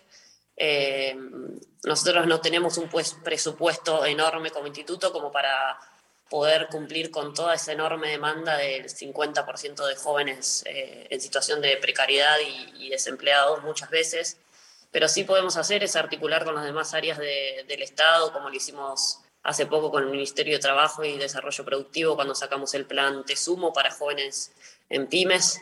Eso fue importantísimo. Bueno, me parece que, que hay que ir por ahí. Eh, es importante también eh, la salud, es importante la salud en jóvenes. Es importante. Maca, hablas de este plan y por supuesto hace muchos años que digo que el mayor problema eh, que me gustaría que se batiera en una campaña es la desocupación de las jóvenes sub-29 y los jóvenes varones subió muchísimo en la pandemia. Pero contanos brevemente qué es este te sumo en las pymes, porque a veces ya sabemos lo que nos falta, pero nos cuesta entender bien de qué se trata las herramientas que tenemos a mano para que un pibe si necesita laburo pueda utilizar esta herramienta del te sumo. Bien, eh, el Tesumo consta de, eh, primero se toma el rango etario de 18 a 25 años, de de personas eh, jóvenes que pueden ingresar al, a las pymes. Eh, lo que hace el Estado Nacional es un enorme aporte a que durante un año se le paga el 70% del sueldo a ese joven eh, y se le dan otros beneficios con, con, los aportes patronales, también se les descuentan. Entonces las empresas tienen ahí un, un gran incentivo como para contratar jóvenes. Eh, y lo que siempre rescato de este programa y que me parece excelente es la perspectiva de género que tiene, porque si las pymes eh, contratan mujeres, disidencias, diversidades, no binarias, eh, el incentivo es más grande. El Estado paga una mayor cantidad del, porcentaje del sueldo eh, y es muchísimo más beneficioso. Entonces, la verdad es que mm, el primer paso son capacitaciones eh, y el segundo paso ya es un, un ingreso a trabajar de, manera, de manera directa con la empresa. Así que está teniendo muchísimos resultados, están, las, están los números y realmente hay una gran demanda. Eh, y también, obviamente, celebramos porque las, las pequeñas y medianas empresas están, están tomando jóvenes y, están utilizando este beneficio que, que se le acerca al Estado Nacional. Maca, venimos del Día de la Futbolista, que da mucha emoción porque claramente vemos que tiene más trascendencia que antes, que sinceramente es uno de los cambios más palpables en la Argentina es del fútbol, los otros deportes también, pero que las pías están jugando en los recreos, en los potreros, en el fútbol 5 ahora que se volvió a jugar. Me emocionó mucho en la pandemia, en, en el momento hay un furor, por lo menos en la ciudad de Buenos Aires, de clases de gimnasia en las plazas y realmente convivían las pibas entrenando con, con varones que las entrenaban al fútbol cuando no se podía jugar en canchitas de una manera totalmente socializada que decís, hace, hace cinco años las nenas me decían que no podían jugar el recreo, ¿no? Bueno, son un montón de logros. Sinceramente, vos en lo personal abriste un camino increíble para la profesionalización y para la difusión del fútbol femenino que te, que te deja en la historia, más allá en el presente de todos. Y contame cómo ves el, el nuevo torneo femenino que tiene transmisión en la televisión pública cuando el fútbol nunca tenía ese lugar similar al del fútbol masculino. No, es increíble. La verdad es que es un sueño que... Nada, siempre digo que el deporte, el fútbol es uno de los deportes más populares de Argentina y, y acá en, en, este caso puntual me parece que hay que poner en valor la importancia que tiene eh, que todo el país eh, pueda ver fútbol femenino de manera gra gratuita. Eh, es importante para nosotras, pero es importante también para, para toda la sociedad. Es algo que, que, en algún momento se, le vendió a una gran empresa y, es, y para poder ver y disfrutar de fútbol tenés que pagar. Entonces es importante que hoy todos los argentinos y las argentinas puedan disfrutar de un deporte tan lindo y tan popular y para nosotras también, visibilizarnos, eh, poder mostrarnos que nuestra familia, la mayoría que, que somos jugadoras y jugamos el torneo de, de la AFA, eh, somos del interior, somos de afuera, muchas son extranjeras también. Entonces, es muy lindo que, tu familia te pueda ver, que tu familia te pueda alentar. Eh, realmente están, se están dando pasos eh, importantes en el fútbol femenino y está haciendo, están siendo pasos acompañados de, de una decisión política de, de, todo el gobierno nacional, de Axel que puso el estadio único para que nosotras podamos jugar ahí, de, de bueno, de IPF también que, que tiene un gran porcentaje estatal eh, de brindarse como sponsor y, nosotras poder seguir creciendo y bueno, sin, eh, con la TV pública, con Deport TV, eh, transmitiendo para, para todo el país, la verdad que es increíble y es un gran logro de todas las jugadoras. Y lo sentís en la cancha, en las calles, en, en, los potreros, por donde vas, Maca, esta, esta diferencia entre lo que, lo que te costó a vos llegar a ser jugadora de fútbol profesional y cómo ahora las pibas tienen otras aspiraciones, otros sueños, porque lo que se corre no es solo la línea de lo que logramos, sino de la línea de lo que se desea, de lo que quieren llegar a ser las pibas, ¿no? Sí, sí, se, se nota muchísimo la diferencia. Yo la noto mucho en, en las pibas eh, mucho más empoderadas, mucho más eh, sin, sin, prejuicios nosotras mismas, porque nos ha pasado de, no querer jugar, de no querer mostrarte, de no querer ir a una cancha porque van a decir esto, porque van a decir lo otro, porque mi cuerpo no es el cuerpo ideal de un jugador o una jugadora de fútbol. Bueno, eso también, eh, y me acuerdo siempre de vos de, cómo hablas del, del, goce y del deseo, eh, y más allá de que una puede elegir ser profesional o no, me parece que lo más importante es que las pibas nos estamos animando a jugar, eh, haciéndolo bien o haciéndolo mal, me parece que no deja de ser un juego, no deja de ser eh, eh, un, momento de esparcimiento y un momento para divertirse también, y eso es lo más lindo que tiene el fútbol, poder que trasciende cualquier tipo de, cuerpo, trasciende, trasciende absolutamente todo, es, es, una cuestión cultural y es hermoso, y es hermoso que podamos disfrutar todo las mujeres también. Yo no, es increíble, Maca. Ahí va quiero, solo pasar, quiero solo pasar por acá, soy Vero Lorca y quería decirte que el saquito te queda muy bien, pero la camiseta azulgrana para las que somos de San Lorenzo, esto solo pasaba para cholulear, para decir, ah, soy, de, soy, de, Boedo y, y te bancamos en todas. Gracias. Ahí está. La maca, la maca deportiva es la maca de las pibas, ¿no? Viste como claro. la, la, evita de pelo suelto, igual está hoy con pelo suelto, maca, pero la evita de pelo suelto, la, la, la maca de las canchas no nos la quita nadie, ¿no? eh, es la maca, es mi maca preferida esa, la que me siento más cómoda. y Maca, hubo muchos debates sobre los Juegos Olímpicos que, más allá de cómo le fue a la Argentina, etcétera, quedaron signados por por, un, por muchos debates sobre la exposición de las deportistas, sobre la decisión de algunos deportistas como Simón de correrse y no competir por su salud mental, pasó con Naomi Osaka, también jugadora de tenis, y Delfina Piñatelo, por ejemplo, dijo que eh, dejaba sus redes sociales, YouTube, eh, Twitter, bueno, estoy diciendo algo mal, corregime María. Twitch, sí, no, está bien, está bien. Una mezcla entre Twitter y Twitch, está, va, también. Perfecto. Ahí, eh, gracias, Mari. Sabía que estaba metiendo la pata. Eh, no, pero de dejar sus redes sociales, puntos que también son, por ejemplo, que necesitas auspiciantes, que tenés, que podés generar publicidad, contenidos, productos, etcétera, por el nivel de, de agresiones, ¿no? Maca, por un lado te pregunto, eh, ¿qué es lo que se puede hacer para sostener a las deportistas de las otras mujeres para que no se caigan, no tengan que dejar lugares más allá de respetar y apoyarlas también cuando deciden correrse de lugares de exposición, porque eso les hace daño? ¿No? Ni exigirles que se queden aguantando, pero cómo podemos aguantarles nosotros un poco los trapos a las que ponen al cuerpo para que no tengan que correrse de lugares a los que pelearon por llegar. No, yo creo que eh, acompañando, haciendo que, que, la otra persona no se sienta sola, eh, es como lo ha demostrado el feminismo de, desde siempre. Me parece que esta unión y este, esta esta red que tenemos todas, en donde muchas de nosotras pasamos situaciones similares, eh, y ese abrazo y esa contención siempre tiene que estar y nunca puede faltar. Me parece que es la forma de, darle fuerza y, de decirle a, una compañera que, que, que, sa- que sabes que está pasando por un momento de mierda, pero, pero ella va a estar ahí, nosotras vamos a estar ahí y, y todas las compañeras las vamos a apoyar eh, en lo que necesite y vamos a respetar su decisión si su decisión es correrse.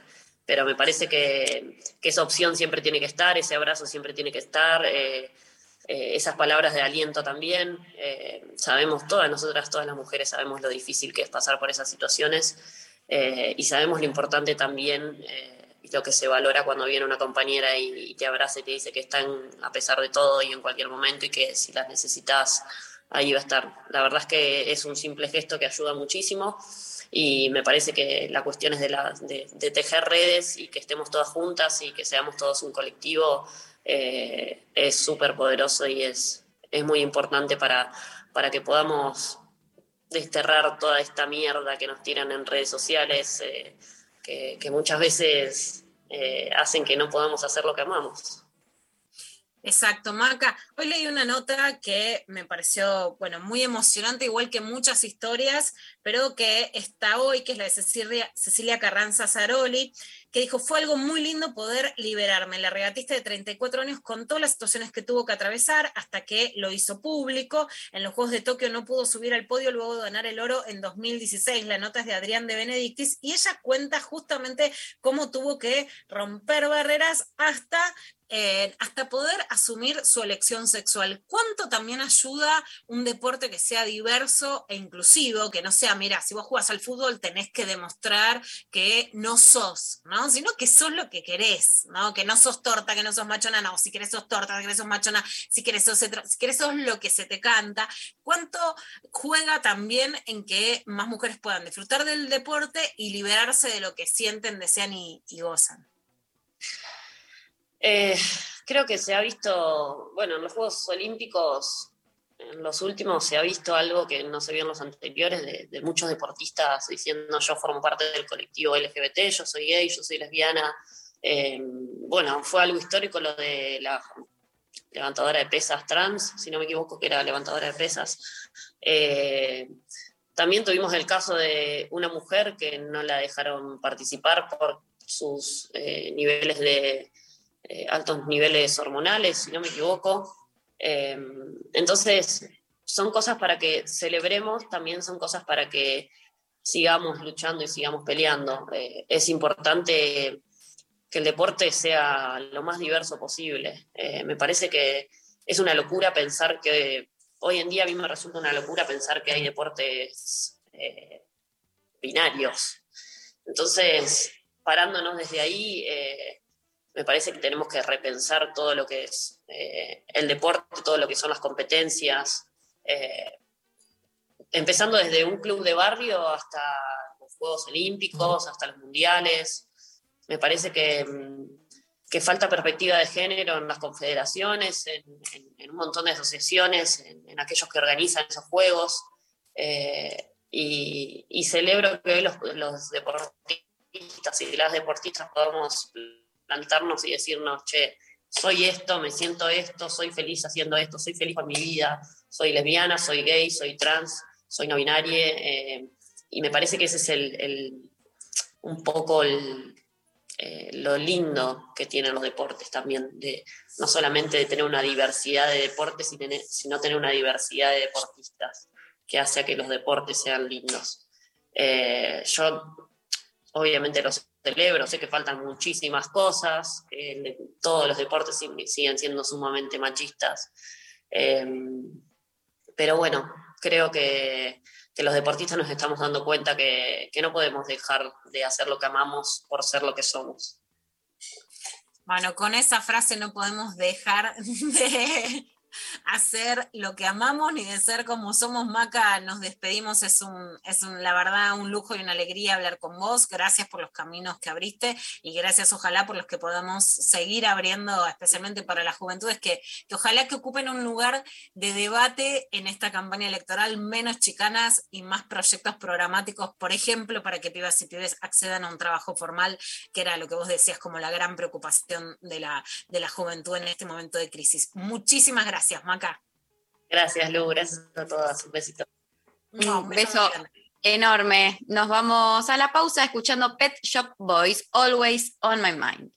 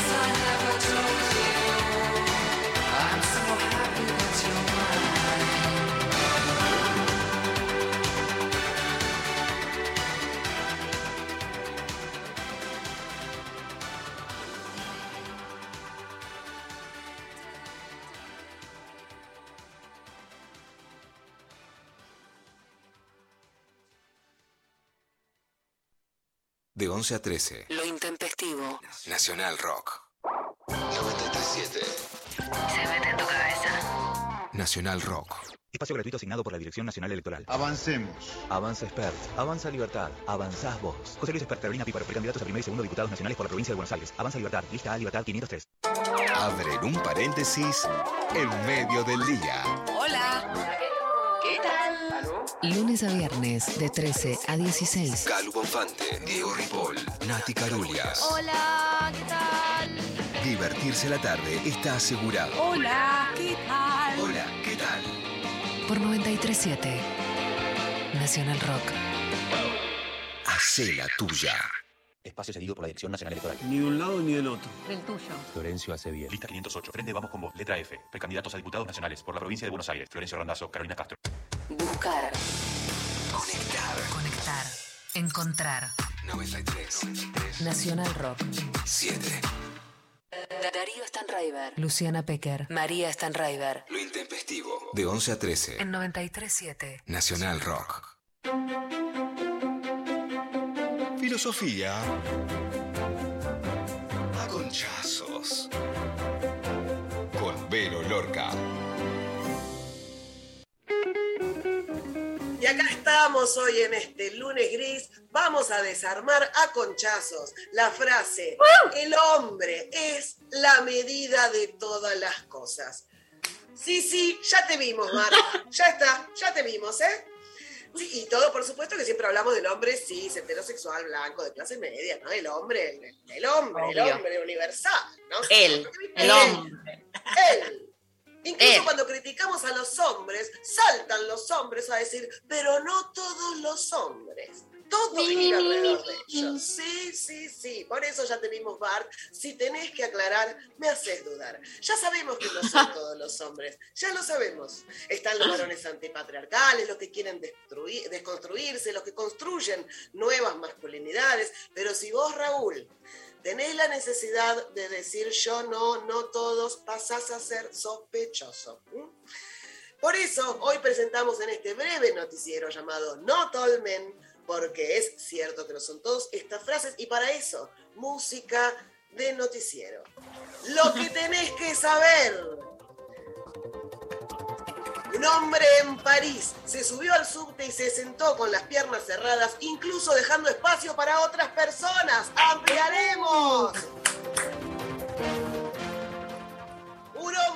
Se puso a lavar los platos después de cenar sin sentir que estaba ayudando a nadie. ¡Ampliaremos!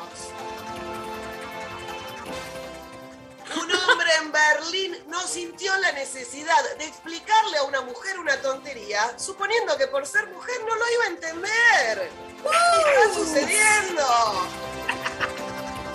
Un hombre en Massachusetts dobló una remera sin pedir ayuda. ¡Vamos! Un hombre en un bar de Londres contradijo a otro cuando este dijo que feminismo y machismo eran lo mismo pero al revés. ¡Ampliaremos! Un hombre en Buenos Aires en una reunión de negocios no le pidió a su colega mujer que hiciera café y ni siquiera la interrumpió mientras ella hablaba. ¡Ampliaremos! Increíble. ¡Cosa! Un hombre en Madrid fue al supermercado sin pedir la listita de las compras y volvió con todo lo que se necesitaba en la casa. ¡Ampliaremos! Un hombre en Monte Carlo en la carrera de Fórmula 1 no cosificó a la promotora. ¡Ampliaremos! Y por último, un hombre en Lisboa supo que su compañera estaba teniendo un orgasmo sin preguntar ¿acabaste? ¡Vamos! Aunque usted no lo crea, ya lo sabe, no son todos los hombres. Bueno, Así listo. desarmamos esta frase. Esta clavada sí que fue al ángulo, ¿eh? Esta sí, esta sí que fue al ángulo. Gracias, eh, Vero. Eh, me encantó. Vamos a escuchar eh, eh, a Miranda con Julieta Venegas haciendo perfecta.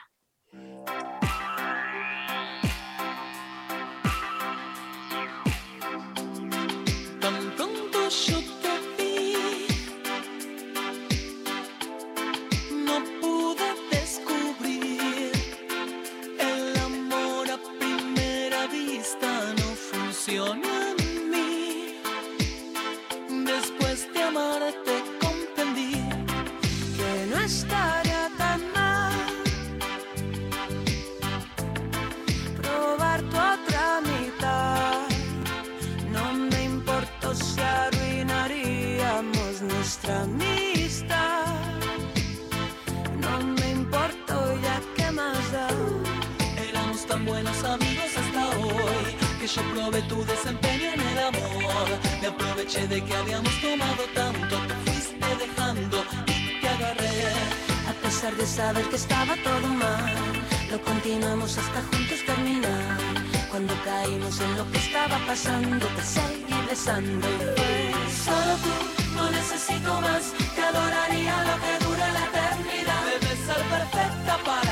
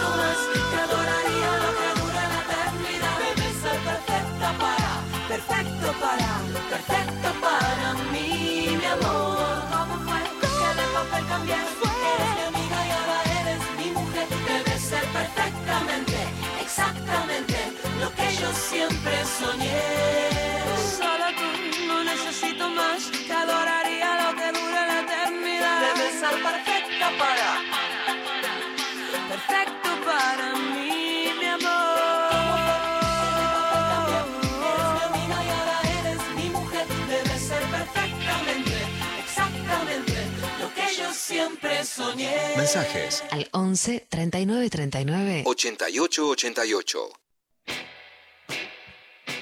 Bueno, últimos minutos del programa de la fecha. Vos Lula. decís eh, últimos minutos y yo ya me pongo, digo, no, no me quiero Ah. no. Y bueno, pero sí, eh, siempre hay- van a haber más lunes. De, siempre. Siempre nos queda el lunes. Lula, eh, ¿qué vamos a escuchar ahora?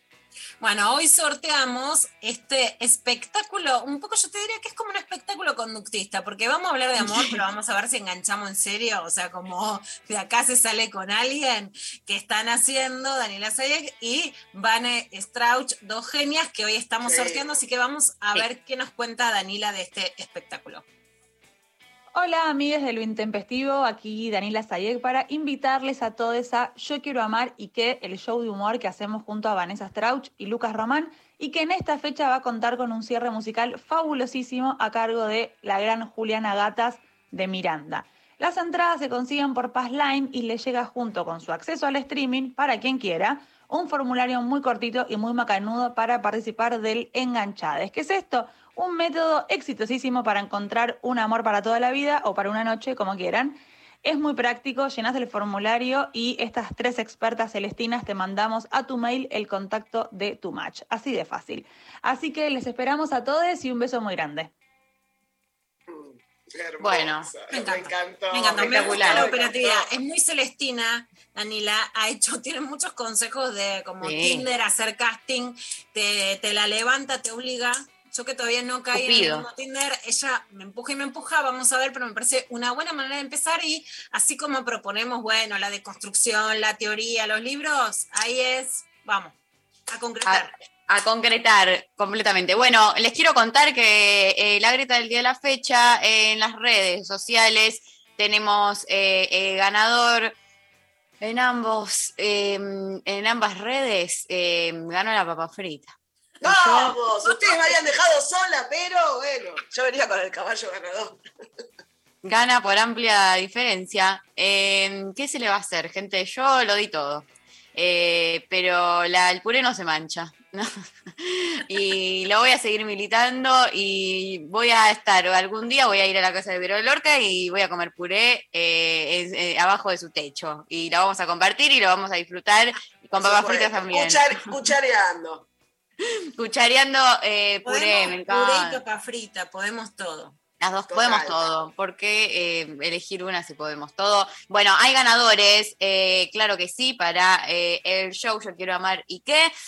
Por un lado, Cecilia, que nos mandó, hola Intempes, al mejor estilo de campaña me parece muy flojo el argumento de que es más liviano, de que cuando te sentís mal es mejor el puré. ¿Por qué no elegir un- entonces un té de boldo? Así que hoy voto por la papa frita, porque aunque hay riesgo de sufrir después, ¿quién te quita el disfrute previo? Eso Me es amor. encanta. Hermosas Me gusta locuras. mucho cuando me, me corren bien, que decís qué bien. Sí. Total. Aplausos de pie, tenés Aplauso. razón. Hace Aplausos de pie para Cecilia. Me Primer ganadora. Eh, y en segundo lugar, Eduardo, que eh, por Instagram nos dijo papas fritas, porque comer con las manos es sumamente romántico. y ahí. Ya te, te dicen las Bueno. manos, te ponen los dedos el romanticismo y ya te ganan.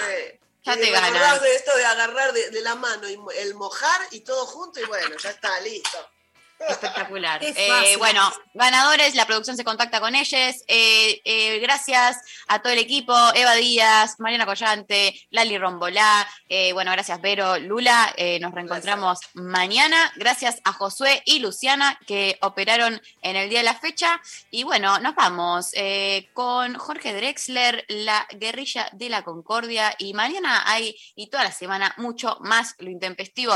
Así que adiós, gente. Un abrazo enorme. Chao, chicas. Amar es ir a ciegas, el corazón despega mientras todo arde. Odiar es mucho más sencillo, el odio es el lazarillo de los cobardes.